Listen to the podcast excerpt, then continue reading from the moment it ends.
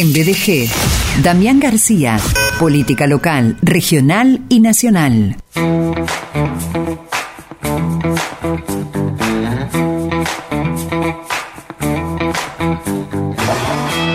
Voy a acomodar para saludar al doctor Damián García, que también es abogado, mediador, bueno, o mejor dicho, además de abogado es mediador, presidente de Instituto de Derecho Electoral del Colegio de Abogados de Rosario, presidente de Sinergia Ciudadana, Centro de Estudios de Políticas Públicas, sinergiaciudadana.org y es proveedor de chocolates con maní.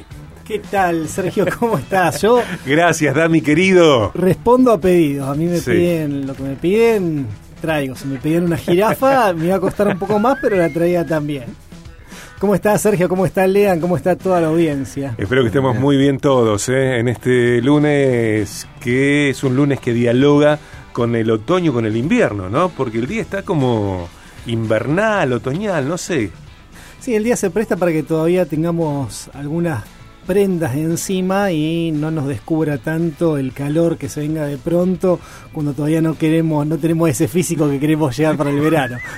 Unos días más para Unos días más. un changuín. Unos veranos más, dijiste, parece físico. Unos días más. Sí, tenemos unos días más para andarme con un poquito escondido.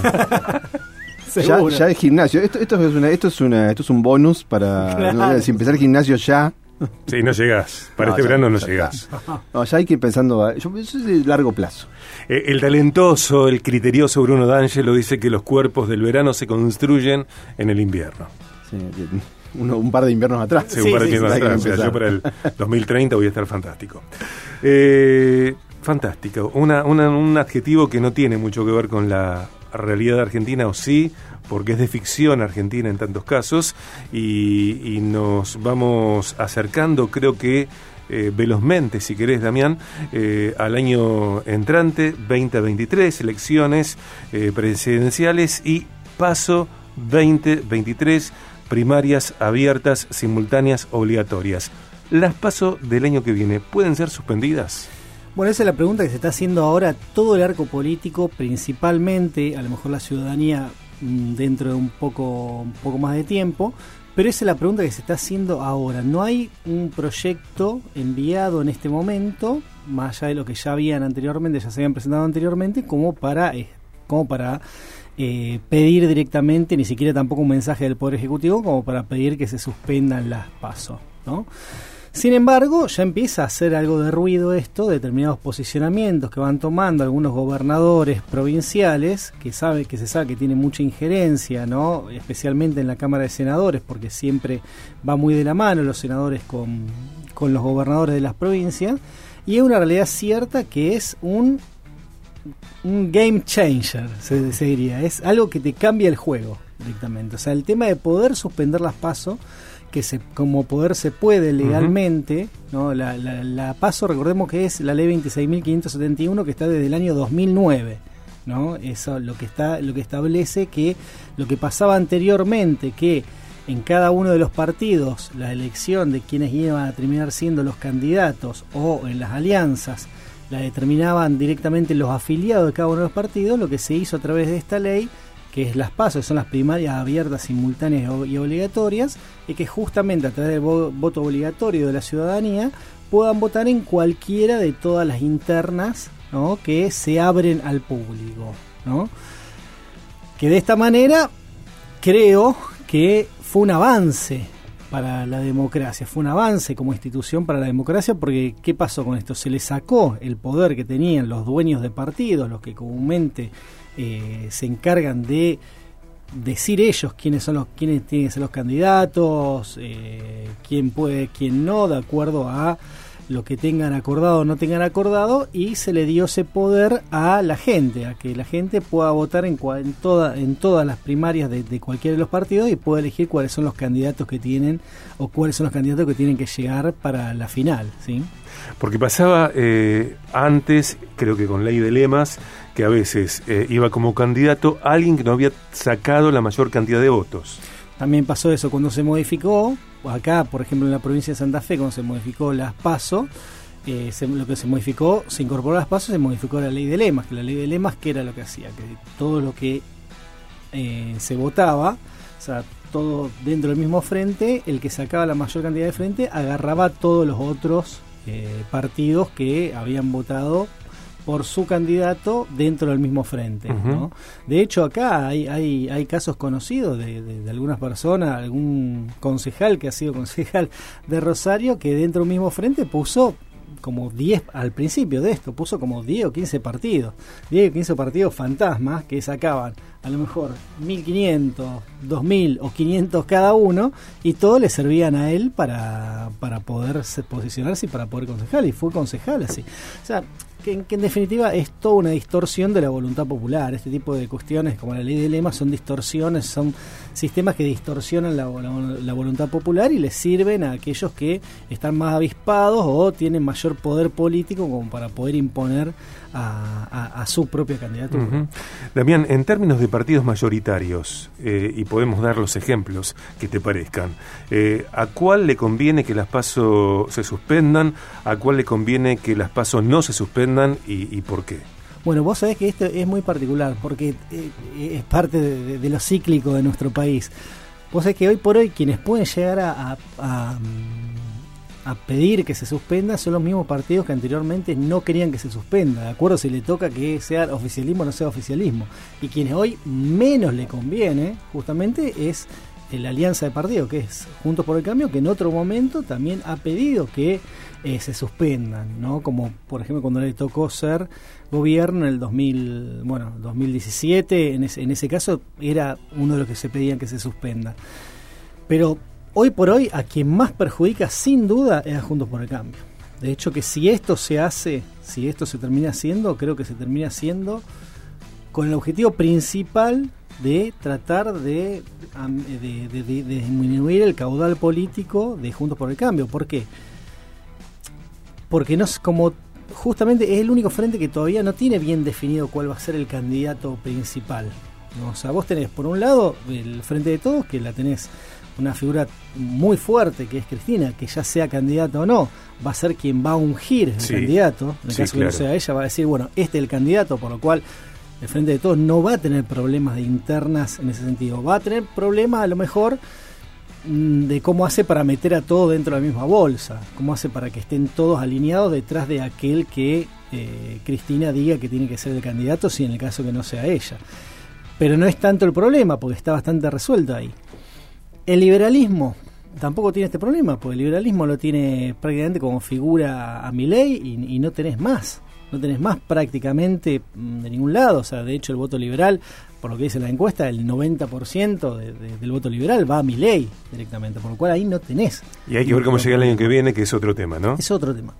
Pero ahí no tenés ese problema. Ahora, ¿qué, pasa, ahora ¿qué pasa en Junto por el Cambio? O sea, en Junto por el Cambio vos Con esta atomización de, una de posibles candidatos. tenés un montón de posibles candidatos, ¿no? Y lo que te dice, o sea, lo que podría llegar a pasar es que justamente las PASO ordenen eso. O sea, las PASO te ordena, te dice, bueno, vamos todos, o sea, está este candidato a presidente, este candidato a presidente, este otro candidato a presidente, un candidato a presidente de la UCR, un candidato a presidente del peronismo republicano, candidato a presidente del PRO, Vemos cómo termina saliendo, o incluso también listas cruzadas, donde el, candidato del PRO y el vicepresidente del radicalismo, o viceversa, ¿sí?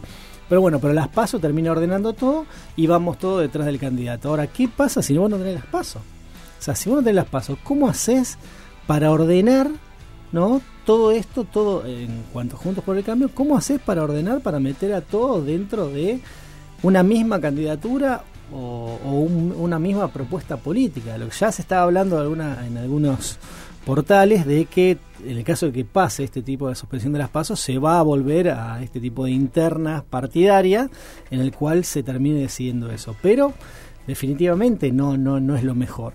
De hecho, podemos llegar a estar yendo a un caso similar a lo que pasó en el 2003, ¿no? cuando fue la elección de presidente, que ganó Néstor Kirchner, ¿se acuerdan? Con el 20 y pico por ciento. En ese caso todavía no estaban las pasos. Y Néstor Kirchner sacó un 23 por ciento. Magro magro. sí, 23% y tenía que ir a balotage con Menem. Con Menem, la segunda vuelta. La segunda vuelta que había sacado, que creo había, había sacado por ahí, o 28, pero es una cosa así. Creo había sacado más Menem. O sea, Menem había sacado 28 y él había sacado 23. Que después se termina bajando Menem porque sabía que la mayoría iba, iba a votar al candidato nuevo, ¿no? Pero puede ser que pase una cuestión así similar. O sea, el, el kirchnerismo a, a qué puede llegar a apuntar con esto sacando las pasos. O sea, la, la constitución nuestra dice que vos evitas la segunda vuelta, vos evitas la segunda vuelta cuando de dos formas. Cuando sacás más del 45% de los votos, evitas la segunda vuelta, por más que el otro haya sacado 44%, o sea, una cuestión muy polarizada, pero vos sacás más del 45% de los votos, ya sos presidente directamente. Pero también podés evitar la segunda vuelta si sacás más del 40% y le sacás más de 10 puntos de diferencia al segundo. ¿no? ¿Qué pasa? Si llega a haber algún tipo de atomización ¿no? en toda la oposición, porque vos sacando las pasos no podés confluir ¿no? en un mismo candidato, no podés confluir en, en lo mismo, puede ser que haya una atomización de, de candidatos. Claro, más, más el- se divide el voto entre más sí, opciones. el, el voto opositor se divide en, en muchas más opciones. O sea, ni hablar del tema. al- por un lado va a estar el liberalismo, pero por otro lado va a tener muchas opciones de las cuales iban a ir dentro de las pasos de Juntos por el Cambio que van a querer legítimamente postularse para presidente ¿no? en esa final, porque habría una sola elección en ese caso. Y bueno, y, y dice, por el radicalismo dice, bueno, yo quiero tener mi candidato, yo quiero jugármela y quiero, y quiero ganar. Y todos estos, a lo mejor, lo que van a tratar de hacer es entrar al balotaje. ¿Se entiende? Sí. Porque el kirchnerismo, ¿qué es lo que hace con esto? Casi que, más o menos, o sea, mm, por más que no llegue al 40%, porque puede no llegar al 40%, lo cual sería lo más probable, porque la gestión eh, es, es- es de, de- de- de mala para abajo, o sea, la gestión, pero tiene un núcleo duro muy importante. Entonces, ¿qué hace con esto? Ya dice, bueno, yo ya me aseguro, yo saco las pasos, pero me aseguro mi lugar en el balotaje. O sea, me aseguro que yo en el balotaje voy a estar. Ahora hay que ver cómo resuelven ellos o quién, quién puede llegar a estar. Ujú. ¿Entendés? O sea, quién puede llegar a eh, disputar el balotaje. Se puede dar tremenda, o sea, una multiplicidad de, cuestiones que sería terrible. Dentro de las múltiples facetas que esta situación tiene, que esta coyuntura argentina tiene, a mí me parece que eh, ningún partido, eh, a ver, tendría que dar algo por sentado, porque sinceramente a veces pensamos que el electorado, que nosotros electores, nos vamos a conducir de una manera o de, o de otra. Y la historia del país a veces eh, nos sorprende con los resultados. Y yo no sé, sinceramente, más allá de que la gestión es la que describís, Damián, me parece que el núcleo duro no vota a la gestión, sino que vota a su líder, eh, pase lo que pase y sean cuáles fueren los resultados de, la gestión. Eh, pero después, fuera de eso, que es una conducta recurrente por parte de los fanatismos y de los movimientos populares, después qué sé yo cómo va a votar la gente. Yo no sé si la elección fuera hoy a quién votaría, sea quien no votaría. Eso lo tengo mucho más claro siempre. Pero a quién voy a votar no lo sé. Y me parece que lo que me pasa posiblemente, creo yo que es probable, que también le pase a mucha gente. Sabemos lo que no queremos. Ahora, no encontramos quien pueda traer aquello que sí queremos y en lo que sí creemos. Sí, yo de cualquier manera creo que es un retroceso institucional. Si se sacan las pasos, un retroceso institucional por, por lo- al menos la concepción que tengo yo de la política. Yo tengo la concepción de la, de la política como también, o sea, como buscar acuerdos o como también. Yo creo realmente en las coaliciones o creo en, en ese tipo, no, no, no creo realmente en liderazgos mesiánicos, no creo en caudillismo. Y esto lo que lo que termina haciendo, lo que termina favoreciendo al no tener una paso donde vos puedas traer a varios a competir en, la- en- en igualdad, lo que te termina haciendo favoreciendo a, a los liderazgos claro. caudillísticos, los liderazgos mesiánicos. ¿De, quién, de, de- de qué y de quién depende de que las pasos se suspendan o no? Bueno, hoy por hoy, o sea, la Constitución dice que vos necesitas mayoría absoluta, ¿no? En de eh, tanto en diputados como en senadores, ¿no? De la totalidad. Pero no es algo que le costaría demasiado. O sea, vos necesitas 129 votos en diputados y unos 37 en senadores. Hoy por hoy, el, el Frente de Todos de por sí tiene 114 votos ya, ya de por sí, ¿no?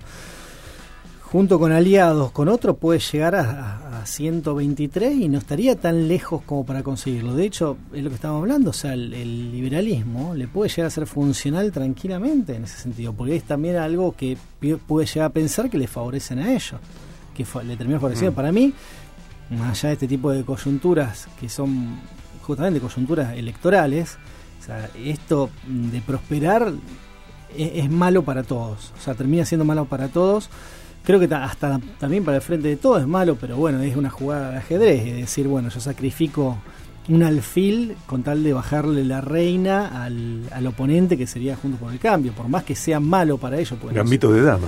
Gambito de dama, o sea, tratar de hacer eso. Sí, y, mm, digo también, ¿no? Este tema del cambio de reglas, porque, bueno, dentro de las reglas, eh, creo que la política tiene esto también de este juego de ajedrez, bueno, el que eh, ciertas cuestiones uno puede considerarlas eh, mejores o peores, más éticas, menos éticas, pero bueno, son, son legales y, son propias del, juego de la política.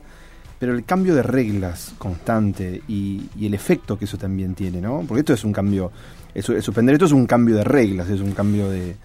Sí, Lean, y no solamente es un cambio de reglas, sino que es un cambio de reglas cuando ya hace rato empezó la carrera electoral, o sea, no es que vos estás, a lo mejor lo más probable tener esto, este tipo de cambio de regla tiene que ser ni bien vos asumís la presidencia, a lo mejor que se empieza a discutir este tipo de cuestiones para de acá a tres años, pero acá estamos hablando a cuántos, seis, ocho meses De, ya está, ya están, ya hay varios que están postulados a candidato, o sea, ya esto no tiene otra razón de ser en el caso que pase que, tenga que ver con otra cosa que no sea especulación política. Esto es especulación política eh, 100% lo que se está tratando de buscar y es justamente eso, o sea, es ver, dice, bueno, la verdad que estoy mirando la encuesta y no nos alcanza. O sea, vos tenés un frente muy grande que es el frente que bueno, justamente lidera las encuestas en total, pues a lo mejor no en particular en cada uno de, los candidatos, pero en total cuando vos juntas todo eso,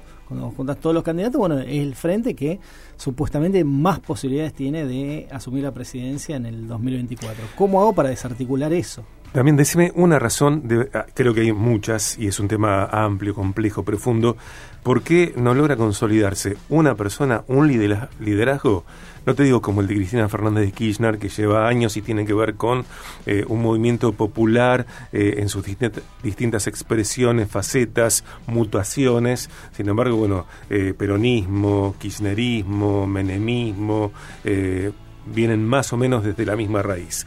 Porque del otro lado, mayoritariamente no se constituye, no se consolida un liderazgo en una persona que sea tan fuerte o, aspire a hacerlo como el de, el de Fernández de Kirchner. Sí, yo creo que, mm, como está diciendo, primero que son muy, muy variables, o sea, muy variadas las, las ideologías que hay incluso dentro de los mismos frentes. Después, yo creo que lo que está lo que no está del todo bien creo que como ciudad como ciudadanía es tratar de buscar ese tipo de liderazgo nosotros tenemos que apuntar mm.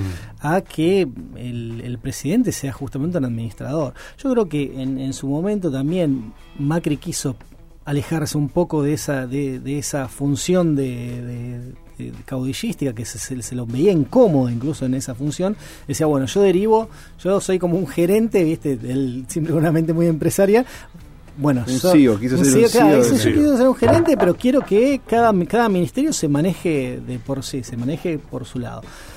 Más allá de la figura de Macri, yo por lo menos apunto a algo así, o sea, que uno lo que crea en determinada coalición en las cuales muchas voces sean respetadas, en las cuales se termine de llegar a determinado acuerdo y que cada ministro, ministro, ministra o lo que le toque se encargue de gestionar pero que no, no, no, acá no, nosotros tenemos esa, esa idea en la cabeza que es esa democracia absolutamente delegativa, absolutamente presidencial y absolutamente delegativa. Es decir, yo lo voto el día de mañana, no sé, a Leandro de presidente y ya está, me desentiendo de todo. O sea, él se tiene que encargar de todo.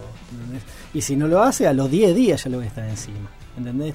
O sea, nos sacamos todo tipo de responsabilidad, nosotros como ciudadanía nos sacamos todo tipo de responsabilidad, decimos, bueno, delegamos en eso, ¿no? Y, pasa por ahí. En un líder paternalista. En un líder paternalista, caudillista. Mesiánico en un Mesiánico. Mm. Pero también tiene, tiene razón lo, que está diciendo en algún punto, y eso es algo que es muy para verlo, es muy para verlo, muy para analizarlo, es más para un psicólogo que para otra cosa.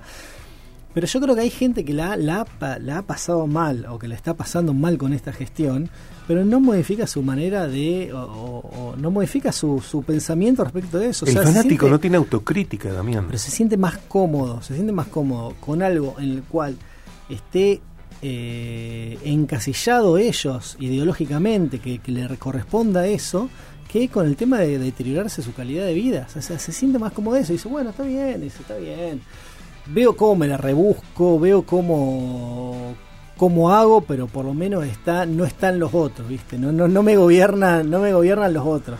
Y eso es terrible. Es terrible porque no le da una carta blanca ¿no? al que al que está adelante, ¿no? Una, una carta, esos superpoderes que le da de poder hacer lo que quiera, que al menos los propios no nos van a criticar, los propios podemos seguir haciendo lo que queda, lo que querramos que no nos van a criticar, nos van a seguir apoyando. Doctor García, gracias. Nos quedamos, viste, yo me quedo ahí, porque seguiré hablando, el, los tiempos son los tiempos, eh, seguiré hablando. Siempre es bien interesante compartir este espacio con Damián, con el doctor Damián García y también con, con la mirada de Lean, que me parece siempre un golazo.